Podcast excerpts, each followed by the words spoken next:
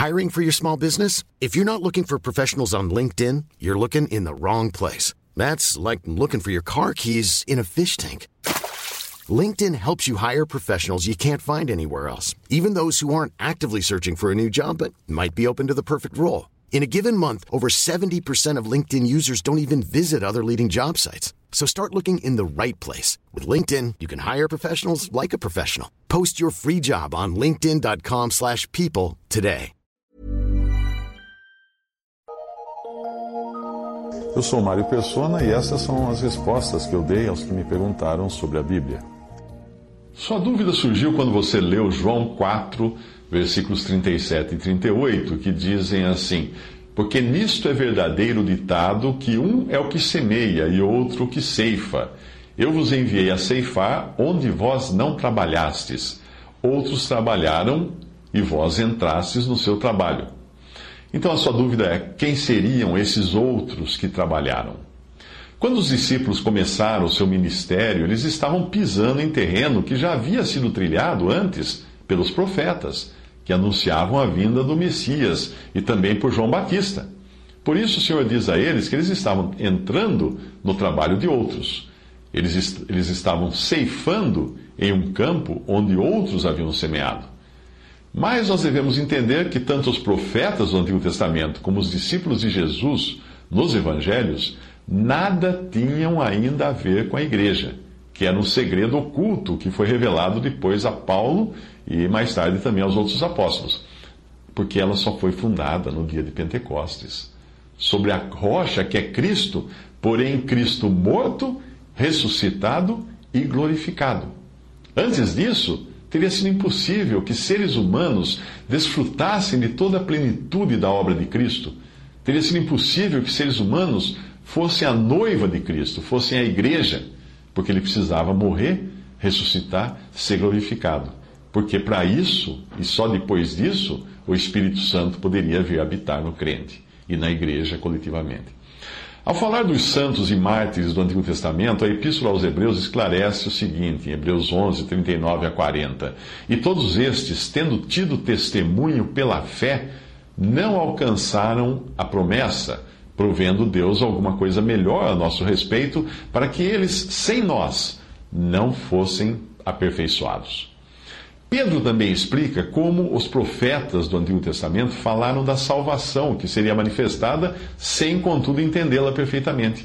1 Pedro 1, de 10 a 12, da qual salvação inquiriram e trataram diligentemente os profetas que profetizaram da graça que vos foi dada, indagando que tempo ou que ocasião de tempo o Espírito de Cristo estava, que estava neles indicava anteriormente, testificando os sofrimentos que a Cristo haviam de vir e a glória que se lhes havia de seguir, aos quais foi revelado que não para si mesmos, mas para nós, eles ministravam estas coisas que agora vos foram anunciadas por aqueles que, pelo Espírito Santo enviado do céu, vos pregaram o Evangelho, para as quais coisas os anjos desejam bem atentar.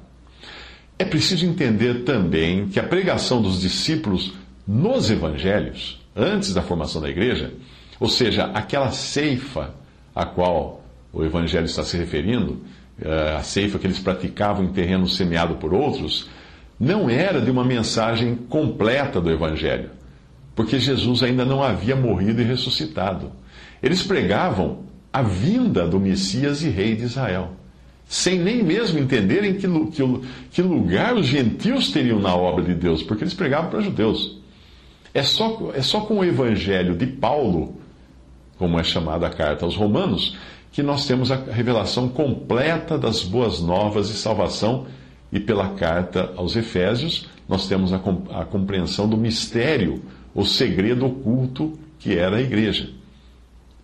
Esta passagem de João 4, 37 a 38 também nos dá uma lição importante. Qualquer que seja o resultado de nosso trabalho na pregação do Evangelho, nós devemos sempre ter em mente que não foi um trabalho feito apenas por nossa instrumentalidade. Obviamente, a obra de Deus e é o Espírito Santo quem convence uma alma de seu pecado e a leva à conversão. Mas, mesmo do ponto de vista do instrumento usado por Deus para semear ou ceifar, nós devemos ser humildes o suficiente para entender que outros, antes de nós, iniciaram o trabalho. Quando você encontra uma pessoa e prega a ela o evangelho, não fique se gabando de ter sido o primeiro. Ah, eu consegui, ganhei essa alma. Ganhou o quê? Ela pode ter sido, ter escutado o Evangelho desde quando estava na Igreja Católica, por exemplo, tem o Evangelho lá também que é pregado. Misturas, mas também é pregado o Evangelho. A menos que nós estejamos falando de algum indígena, sem contato com a civilização, ou de pagãos, que eram daqueles pagãos da antiguidade, no tempo do início da igreja, que eles eram alcançados pelos discípulos na Grécia e na Ásia, antes da disseminação do, do cristianismo, a pessoa para quem você prega o Evangelho, a palavra de Deus no mundo ocidental, já foi alcançada pela mesma palavra em muitas ocasiões anteriores. Ela não se converteu, mas ela, ela escutou, de alguém ela escutou. E alguma coisa ficou lá dentro. A palavra de Deus é como a água que os servos precisaram colocar nas talhas de pedra das bodas de Caná, até ficarem cheias, e o Senhor então fazer o milagre de transformar água em vinho. Uma pessoa no mundo ocidental de hoje já deve ter escutado a palavra de Deus, que é a água, a palavra tipificada como água lá em Efésios, ela já escutou em diversos lugares, como igrejas de diferentes denominações, uh, mesmo catolicismo, protestantismo, no rádio, na TV, em livros, folhetos, filmes, internet, etc. Se você teve o privilégio de assistir à conversão definitiva dessa pessoa, fique, fique alegre por isso, né? Porque talvez o que você deu a ela foi o último gole da palavra necessário para o Espírito Santo agir. Ou seja, você, você despejou na talha de pedra o último copinho de água. Para Cristo, então, transformar aquilo em, em, em, vinho, que é a figura da alegria e também uma, uma figura do sangue, da vida. Por assim dizer, você encontrou aquele vaso de pedra quase cheio e só faltava uma gota. Portanto, em nenhum momento saia por aí se gabando de ter sido o único instrumento usado por Deus na conversão daquela alma. Não, que isso. Aquela água já podia estar quase na beiradinha e você pingou a última gota e glória a Deus por isso, ela se converteu.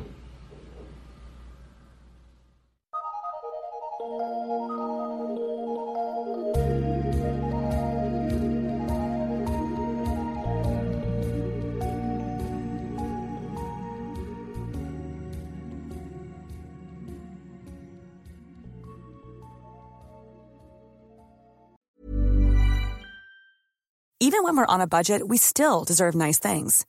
Quince is a place to scoop up stunning high-end goods for 50 to 80% less than similar brands.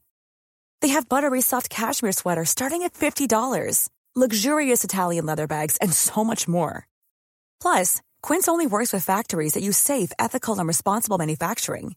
Get the high-end goods you'll love without the high price tag with Quince. Go to quince.com/style for free shipping and 365 day returns.